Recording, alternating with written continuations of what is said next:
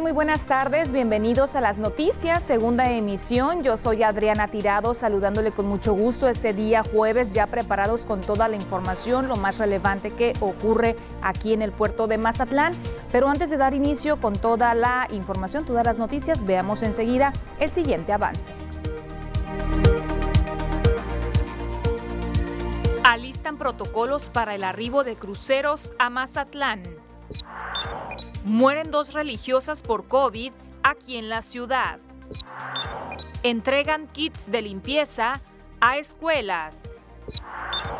Lluvias afectan viviendas en Rosario y Escuinapa. Y en los deportes, la mazatleca Rosa María Guerrero participará en los Juegos Paralímpicos de Tokio.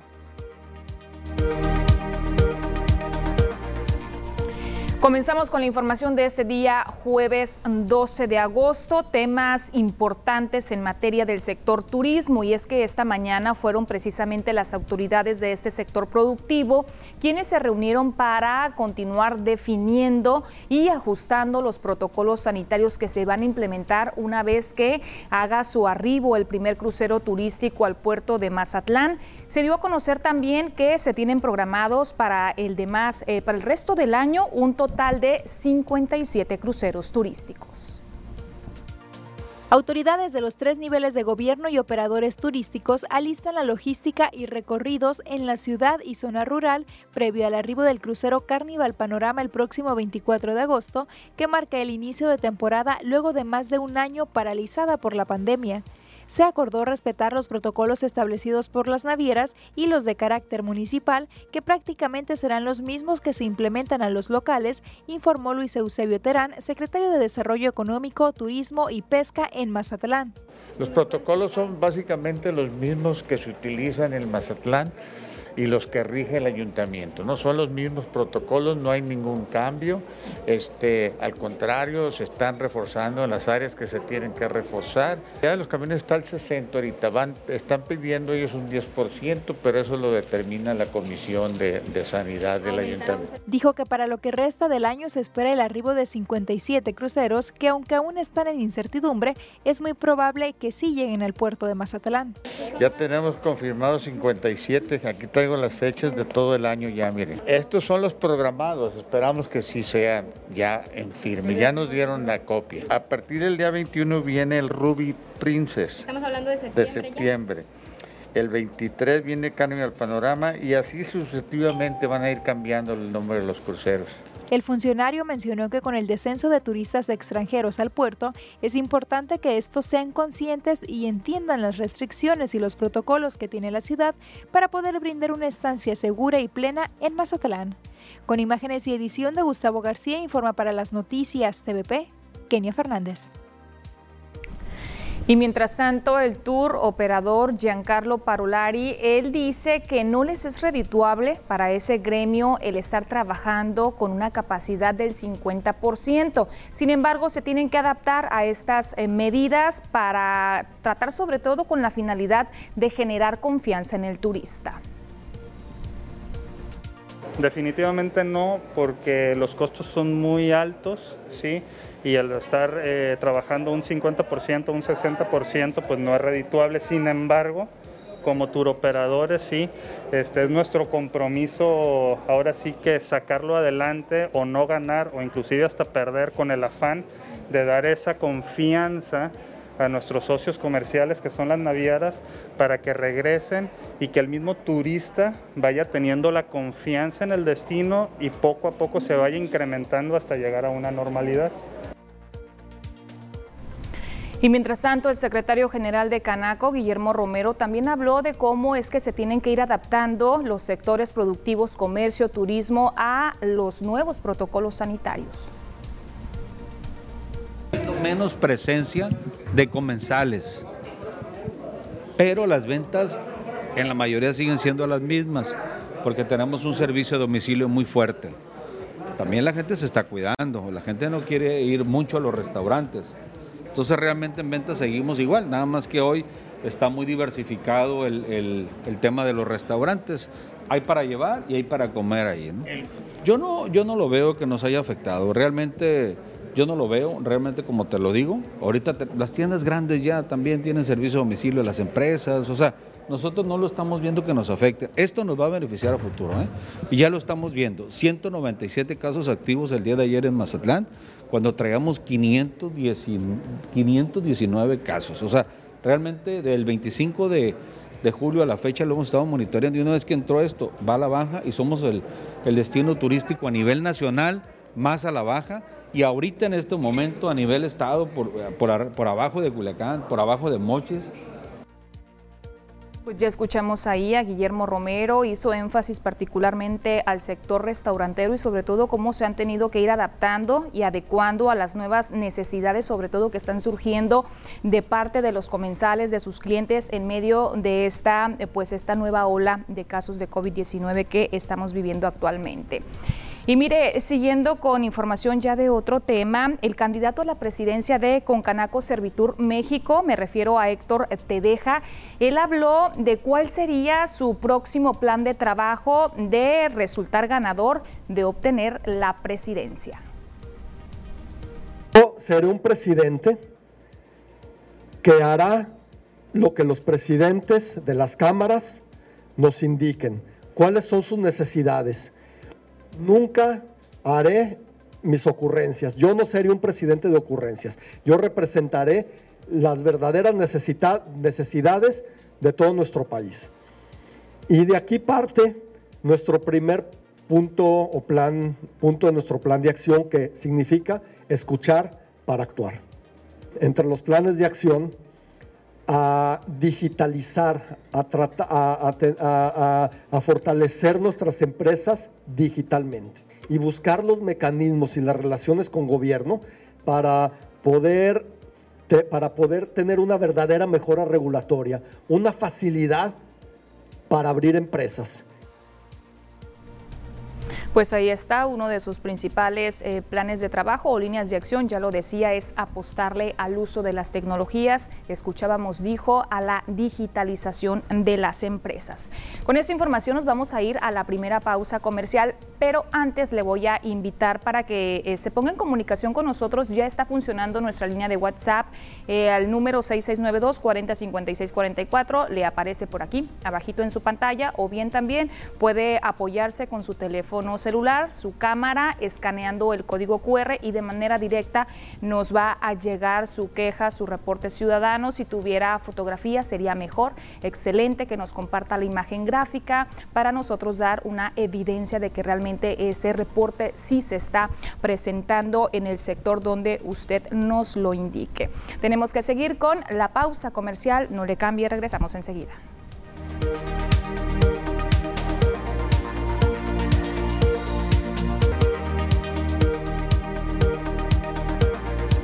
Con nosotros en las noticias. Eh, continuamos con temas eh, del sector educativo, sobre todo pues este próximo regreso a clases que ya está programado para el 30 de agosto. Y es que la Secretaría de Educación Pública en México, a través de su titular, la maestra Delfina Gómez, insistió este jueves en que el regreso a clases presencial es inminente el próximo 30 de agosto, como se lo informo, porque el cierre por la pandemia del COVID-19 ha dejado en los niños problemas muy fuertes de violencia, de obesidad, pero también de estrés. Vamos a escucharla enseguida. Sin duda, ya es el regreso a clases algo inminente. Se debe hacer efectivamente, debe ser un retorno responsable, ordenado y cauto a las aulas que como lo han comprobado cientos de miles de millones de familias mexicanas, son más que un espacio formativo. Se ha dicho que efectivamente una escuela o una aula no es solamente el hecho de que se aprenda, sino también se conlleva muchos factores que inciden en la formación de nuestros futuros ciudadanos. Y mire el dato que compartió la secretaria de Educación porque aseguró que México y Bangladesh son los únicos países del mundo que mantienen cerradas sus escuelas y defendió que los centros educativos pueden ser el lugar más seguro, así lo dijo. Por lo tanto, ¿por qué debemos de regresar a las escuelas? Precisamente porque nuestros niños necesitan tener un espacio amigable y propicio para sociabilizar, porque también necesitan un cobijo para minorar el estrés y la posible violencia que pudieron sufrir durante los largos meses de pandemia y de confinamiento. Porque también regresar a clases es precisamente regresar con todas las precauciones que hemos aprendido a lo largo de, este, de esta situación tan difícil que ha sido la pandemia. Y mire, le voy a compartir enseguida las 10 acciones para el regreso a clases presencial que propone la Secretaría, de Educación Pública. Número uno, integrarse al Comité Participante de Salud en tu escuela, en el que se implementará el protocolo de ingreso a las escuelas. Establecer un filtro de salud en casa, donde participan los filtros de la escuela y del salón de clases. Enviar con cubrebocas, con gel a los menores. Lavarse las manos con agua y jabón y usar el gel antibacterial material Usar el cubrebocas sobre nariz y boca en todo momento.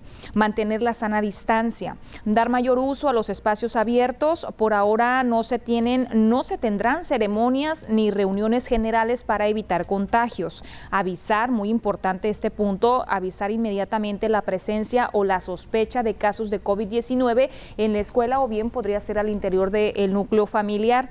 Inscribir a los cursos de apoyo socioemocional en línea de CEP Salud, retorno seguro en el portal de la Secretaría de Educación Pública y al salir de casa llevar a la escuela la carta compromiso de corresponsabilidad. Y mientras tanto aquí en el puerto de Mazatlán, los maestros y las maestras ya se están preparando para este próximo inicio del ciclo escolar 2021-2022. Le voy a, platicar exactamente lo que ocurrió en el Jardín de Niños del Fobiste Playa Azul. Ahí llegaron ya las maestras, eh, empezaron a realizar labores de limpieza, pero vaya sorpresa que se dieron porque se encontraron que ese eh, Jardín de Niños recientemente fue vandalizado. Veamos la siguiente nota informativa. Personal docente y de Intendencia del Jardín de Niños Fobiste Playa Azul, ubicado sobre la calle El Fuerte, se presentó este jueves a realizar labores de limpieza y mantenimiento al interior del plantel educativo. Nosotros nos presentamos desde el día de ayer, 11, 12 y 13 de agosto. Vamos a estar aquí presentándonos, haciendo nuestras labores de limpieza lo más que se pueda por las cuestiones que que ustedes me imagino ya, ya han notado que tiene las necesidades que tiene el jardín de plomería, principalmente en una de esas. Entonces nosotros vamos a estarnos eh, presentando estos tres días, por lo pronto estamos haciendo lo que más podemos hacer mientras vienen o mientras se ve cómo se va a a, este, a instalar las llaves, la bomba del agua, todo lo concerniente a plomería. A pocos días de que inicie el ciclo escolar 2021-2022, las condiciones en la infraestructura no son las más óptimas para recibir de manera presencial a las niñas y niños, pues se tienen problemas sobre todo con las tuberías del agua potable, además de que durante la pandemia han sido víctimas de los amantes de lo ajeno. Por lo pronto aquí hay necesidad de plomería. Nosotros como jardín de niños teníamos una bomba donde se funciona con aljiber. La bomba eh, fue vandalizada, se metió una persona a robar, la logró sacar, la logró quitar, pero no se la logró llevar. Se puso la denuncia, agarraron a la persona y fueron a interponer la denuncia, pero volvió a salir y se ha metido como tres o cuatro veces. Y eso que el jardín cuenta con alarma, que la misma directora está pagando. Después vino desinstaló aires, los quitó, los vandalizó, les quitó lo que pudo. Fueron tres aulas las que, las que nos dejaron sin aire. Aparte, cortó todas las tuberías del agua. Dejó sin llaves al jardín de niños, se dejó sin agua. Precisó que será el próximo lunes cuando se inicie con el proceso de inscripciones, por lo que se estará contactando a las madres y padres de familia y posteriormente el personal docente tomará cursos y se sostendrá una reunión de Consejo Técnico Escolar. La maestra Janet informó que todavía no han recibido indicaciones para saber cuáles serán los protocolos sanitarios para el regreso a clases presencial, aunque aclaró que estarán trabajando bajo el modelo educativo híbrido, alternando clases presenciales y virtuales. Con imagen y la edición de Pedro Velarde, informa para las noticias TVP Adriana Tirado. Es una realidad lo que ocurre en ese jardín de niños ubicado en el Fobiste Playa Azul. Y mientras tanto, la autoridad educativa les está dotando de artículos de limpieza. A poco menos de tres semanas de que inicie el ciclo escolar 2021-2022, la Oficina de los Servicios Regionales de la CEPIC está implementando el programa Kits de Limpieza. María Kenia Camarena, jefa de los servicios regionales, explicó que con base a la solicitud de las autoridades educativas de las escuelas en conjunto con la supervisión escolar, hacen llegar la solicitud y se atiende esto con la finalidad de que los planteles educativos estén listos para el regreso a clases. Esta entrega se está haciendo en base a la solicitud que la autoridad educativa del plantel eh, hace petición por medio de, su supervisión escolar y así hacen llegar el oficio a Oficina Central al eh, área de educación básica. Reconoció que se está avanzando en la limpieza de los centros escolares con el apoyo del personal docente y de intendencia padres y madres de familia quienes logran ponerse de acuerdo.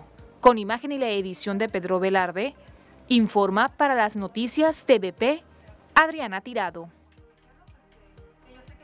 Y con el próximo inicio del ciclo escolar, bueno, pues hay dudas sobre todo de parte de los padres y madres de familia. Quieren saber sobre todo la fecha exacta en la que va a comenzar el canje de vales por uniformes y útiles escolares. En la siguiente nota le informamos la fecha.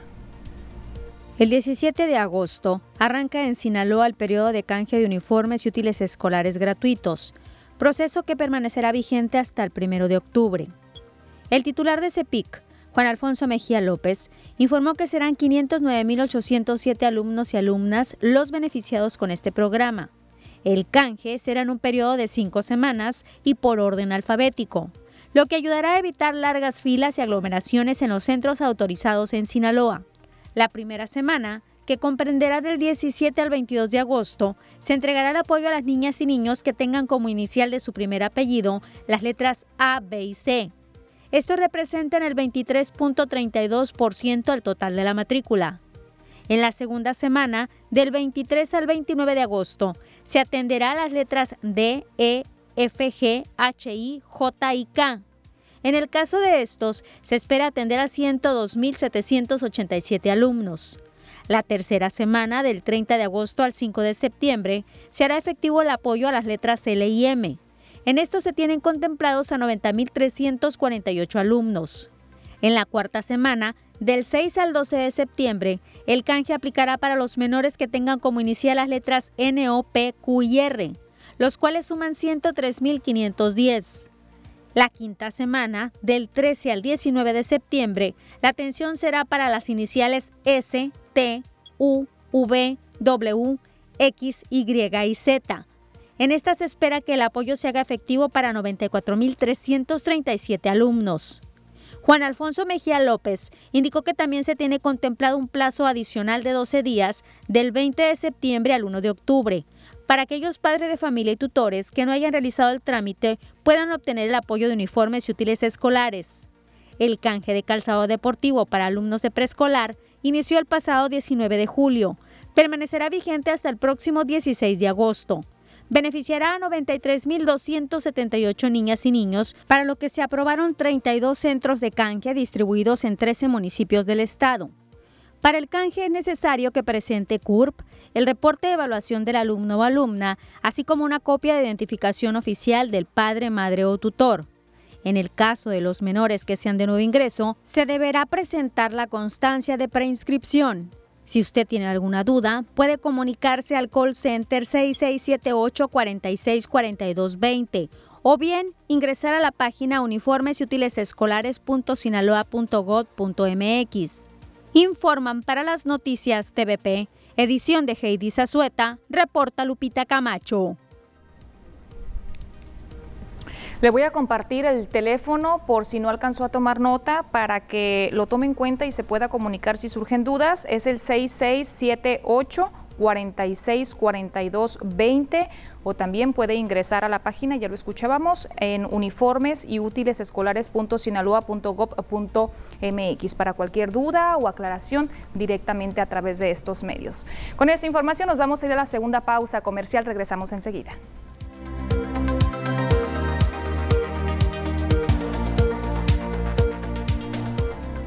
Estamos de vuelta con más información. Le invito para que veamos juntos enseguida la siguiente cápsula. El reporte del clima lo tiene Diana Zambrano.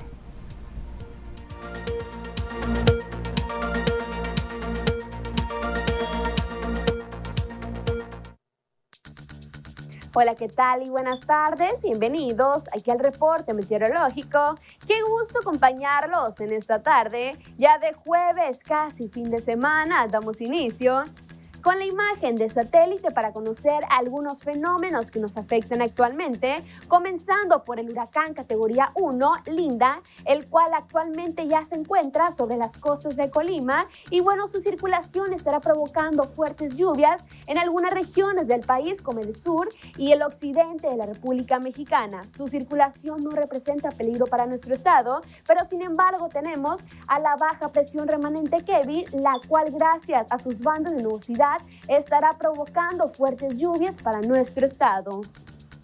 Pasamos a conocer las temperaturas actuales en nuestro país, comenzando por la frontera en Tijuana, actualmente con un cielo despejado y 30 grados. La Paz el día de hoy se mantiene con 29, Guadalajara 27, Acapulco nublado, al igual que en el sector de Mérida, con 31 grados.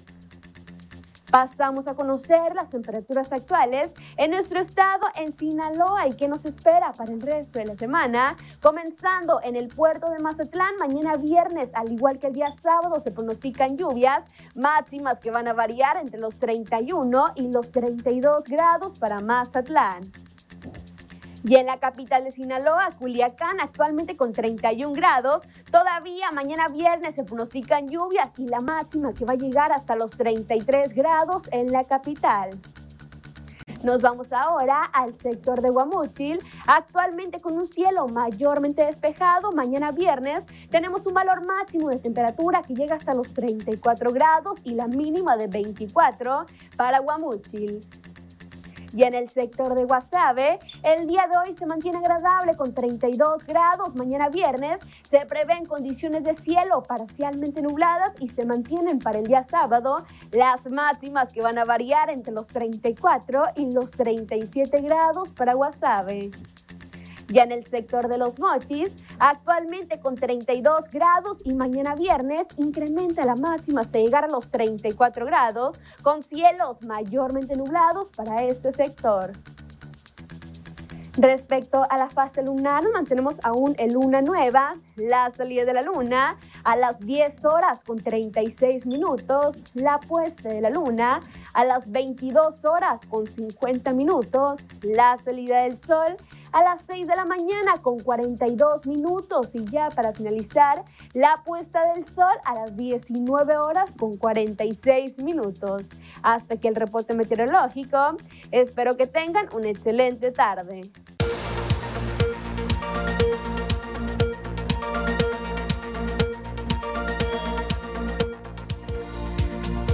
Siguiendo con más información en relación a las condiciones climatológicas, ya le hemos dado a conocer que en los últimos días se han estado presentando lluvias en el sur de Sinaloa. Bueno, pues estas condiciones climatológicas han generado inundaciones en viviendas de eh, Rosario y también en el municipio de Escuinapa. Oscar Osuna Tirado, quien es el coordinador de protección civil en la zona sur, precisó que en Rosario se tiene reporte de alrededor de 400 familias afectadas y en la Concha Escuinapa 15 viviendas registradas eh, pues han tenido pérdidas eh, materiales a quienes se buscará ayudar por medio del sistema DIF. Dijo que es importante que los ciudadanos se mantengan informados de las condiciones climatológicas y reiteró a la población que al momento que está lloviendo eviten trasladarse, sobre todo pues tener desplazamiento, ¿no? Ya que lo ideal es mantenerse en un lugar seguro y de estar en tránsito, hacer un alto en un lugar que no sea considerado como de riesgo de inundación o bien de encharcamientos. Incluso dijo que se tienen listos los refugios temporales para usarlos en caso de ser necesario. Vamos a escucharlo enseguida. No hubo necesidad de evacuar ni en Escuinapa ni en Rosario, afortunadamente. Empezaron a hacer los municipios, los ayuntamientos, trabajos precisamente para que el agua pudiera salir mucho más rápido. Rosario fueron alrededor de 70 casas, alrededor de 400 personas aproximadamente en tres colonias. Y en Escuinapa únicamente hemos tenido reportes en La Concha, un poblado de La Concha, por la salida del, río y en Escuinapa alrededor de 15 casas por la lluvia de en la noche donde se presentaban vientos fuertes con algunos árboles caídos. En el Rosario estamos hablando, en algunas viviendas le llegó hasta el metro, ¿no? En, esa zona. Ahí se debe más que nada por algunos taponamientos que se han tenido. Es importante que la ciudadanía eh, no se arriesgue. No, hay algunos poblados que se requieren pasar por algunos arroyos para, para ya, sea para entrar o para salir. Y el llamado es a la ciudadanía que no se arriesgue. Si ve que hay crecida de, los arroyos, evitar pasar hasta que baje. Hacemos una pausa comercial, es breve, continuamos.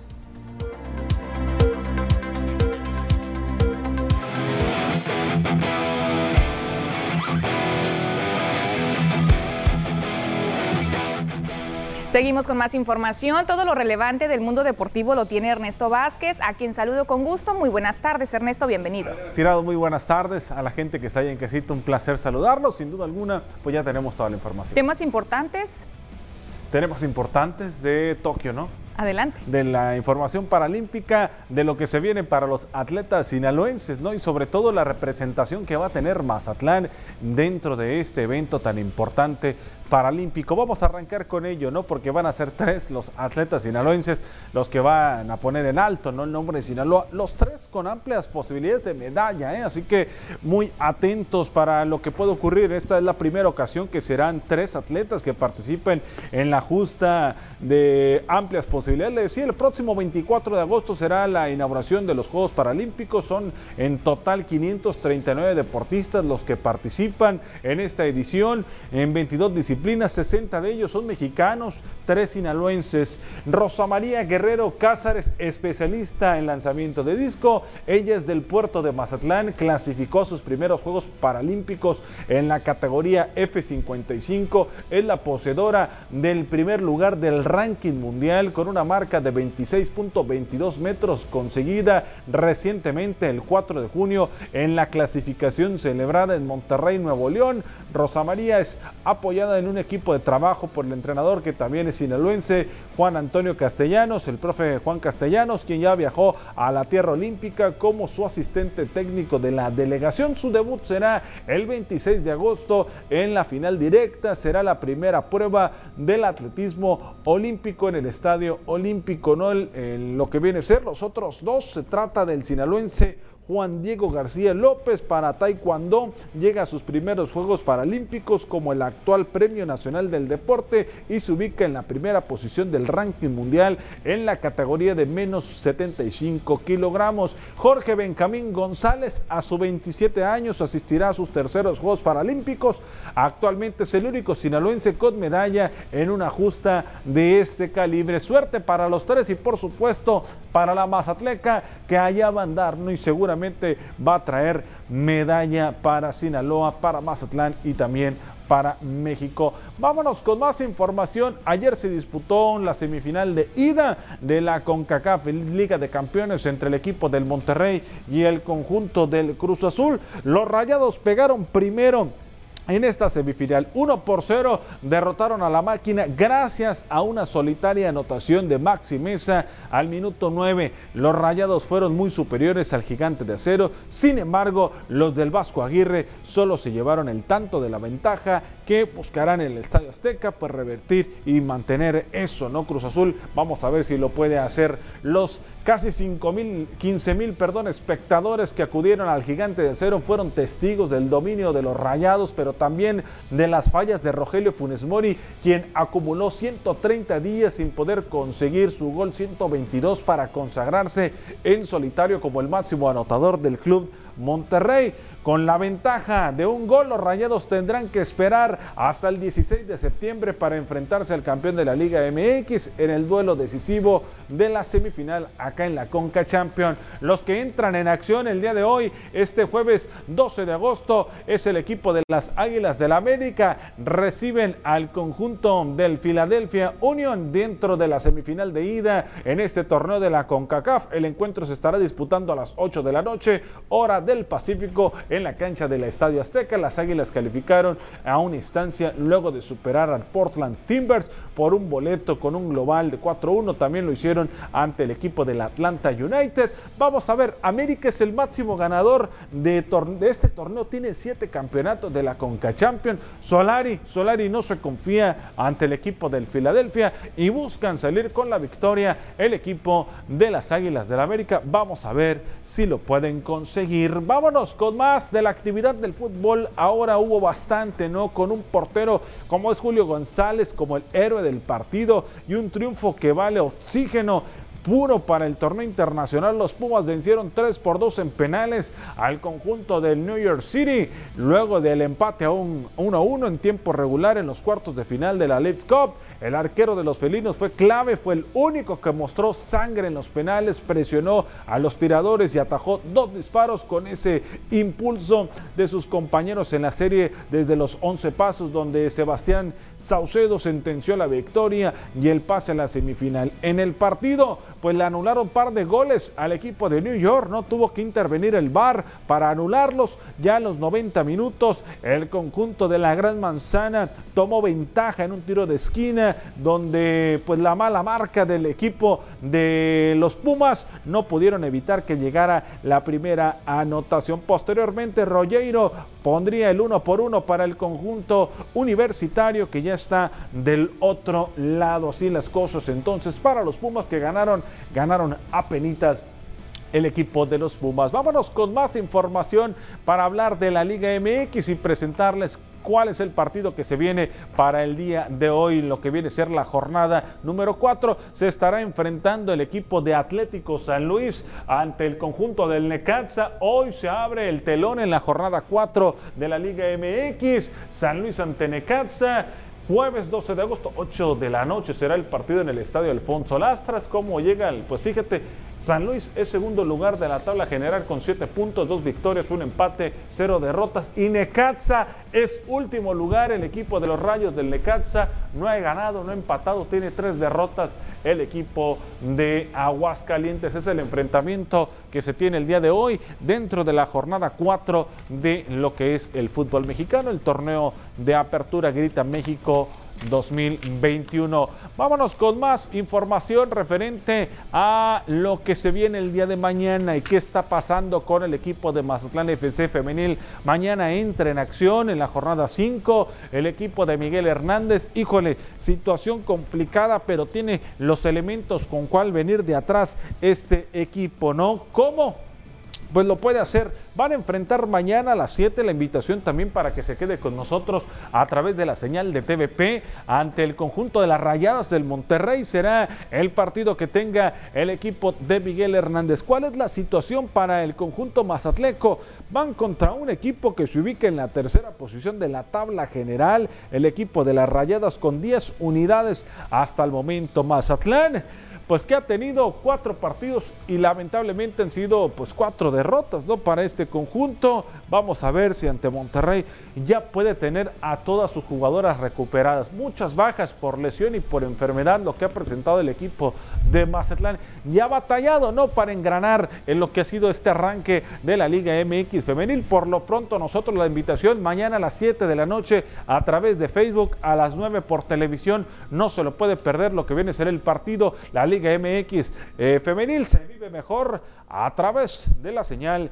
de TVP. Y vámonos ya para cerrar este bloque de información deportiva todo el entorno que se ha dado a través de Leonel Messi, que si ya firmó, que si ya llegó, que si ya le pusieron la camiseta, pues yo hoy, hoy entrenó Lionel Messi con el equipo del PSG. Estas son imágenes del conjunto parisino con la figura de Lionel Messi entrenando ya en las instalaciones deportivas del equipo del París Saint Germain. Dos horas antes llegó Lionel Messi, dos horas antes de que comenzara el entrenamiento, platicó con sus compañeros, platicó con Mbappé, con Neymar Jr., habló con Sergio Ramos, tiene al Fideo Di María y por supuesto el entrenador que es argentino, en el caso de Mauricio Pochettino, no, pero Leonel Messi ya vestido en los entrenamientos plenamente con la casaca del conjunto del París Saint-Germain. Cabe de recordar que el PSG juega este sábado ya la fecha número 2 de la Liga de Francia, pero Lionel Messi todavía no tiene fecha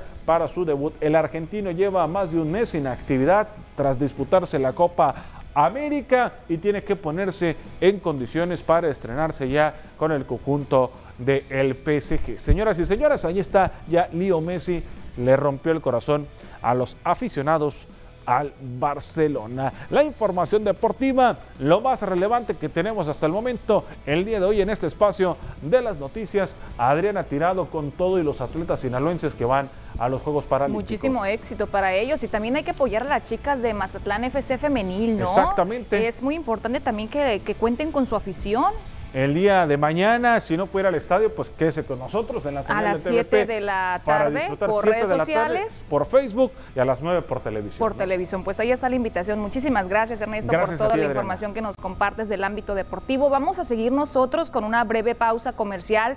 No le cambie, enseguida regresamos con más.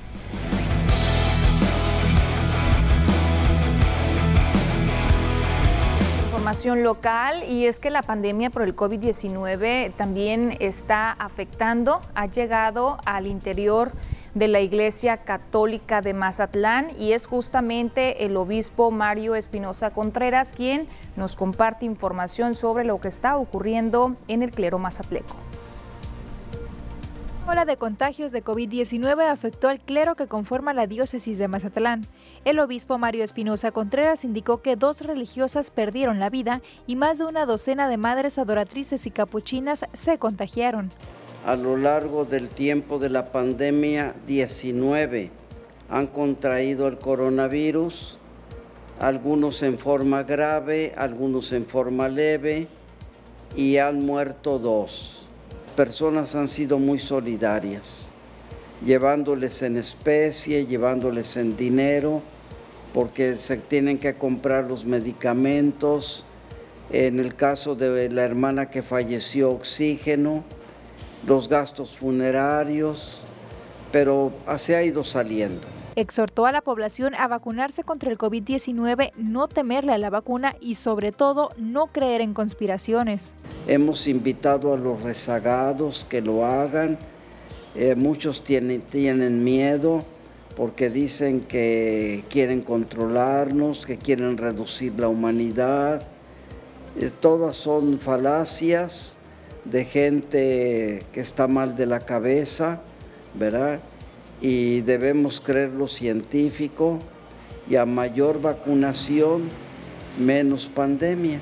Finalmente envió un mensaje a los familiares de personas que murieron a consecuencia de este virus y llamó a la población en general a ser solidaria. Y pues ha sido verdaderamente lamentable, nos habla de lo que es frágil la vida, cómo debemos cuidarnos y también que debemos ser solidarios unos y otros, ¿verdad? Tratar de ayudarnos en la medida de nuestras posibilidades y extremar los cuidados y especialmente en este momento tratar de que todos nos vacunemos. Con imágenes y edición de Gustavo García, informa para las noticias TVP, Kenia Fernández. Veamos enseguida las cifras que comparte la autoridad federal en relación a la pandemia por el COVID-19. El número de casos confirmados hasta este momento, 3.020.596 casos, de los cuales activos prevalecen 125.149. El número de decesos, 246.203. Es el acumulado. Nuevos decesos, 727 lamentablemente. Personas que ya se recuperaron, 2.375.211 casos. Veamos enseguida cómo estamos aquí en la entidad del estado de Sinaloa, lo que nos informa la Secretaría de Salud. 62.571 casos confirmados, 806 sospechosos, 7.317 decesos, 52.765 personas que ya lograron recuperarse afortunadamente, nuevos fallecimientos 25. Vemos enseguida la gráfica con la información ya desglosada cada uno de los municipios. Comenzamos como todos los días con Ahome, que está reportando 449 casos activos, 39 en Angostura, 43 en Badiraguato, 13 en Concordia, 41 en Cozalá, 859 en Culiacán, la capital del estado, 21 casos en Choice, 81 en Elota, 56 en Escuinapa, 91 en el Fuerte, 296 en Guasave, una cifra más alta incluso que aquí en el municipio de Mazatlán, porque se están reportando 197 casos activos hasta el corte más reciente que realiza la Secretaría de Salud, que corresponde al día de ayer. 19 casos en Mocorito, 60 en el Rosario, 62 Salvador Alvarado, 12 en San Ignacio, el mismo panorama para Sinaloa municipio con 12 casos activos, 138 en Nabolato. En total, en el estado de Sinaloa, 2.489 casos activos. Tenemos que seguir con una pausa, continuamos.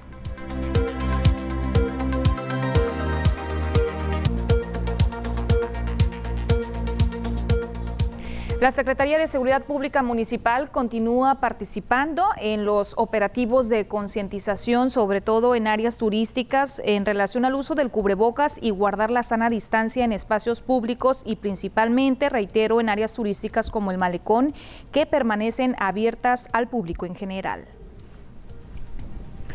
Y una vez más, los cárcamos de rebombeo de la red de alcantarillado de la ciudad han evidenciado los malos hábitos que gran parte de la población le da al sistema de drenaje, ya que ante cada evento de lluvias se saturan de basura, desechos sólidos, incluso llegan hasta a dañar las bombas. Antes de despedirme voy a compartir un reporte ciudadano que nos hizo llegar una persona donde está señalando que en Toma de Sayula y Toma de Guadalajara, en la colonia Francisco Villa, están unos campos de fútbol y esto se supone que son los baños. La imagen que usted ve en su pantalla nos compartió incluso también un video, además de las fotografías. Está reportando que hay una fuga de agua que casi no es visible, pero realmente se está desperdiciando el agua potable, repito, en esos baños de los campos de fútbol, además de que puede ver también en las fotos que le estoy presentando las condiciones en las que se encuentran los mismos.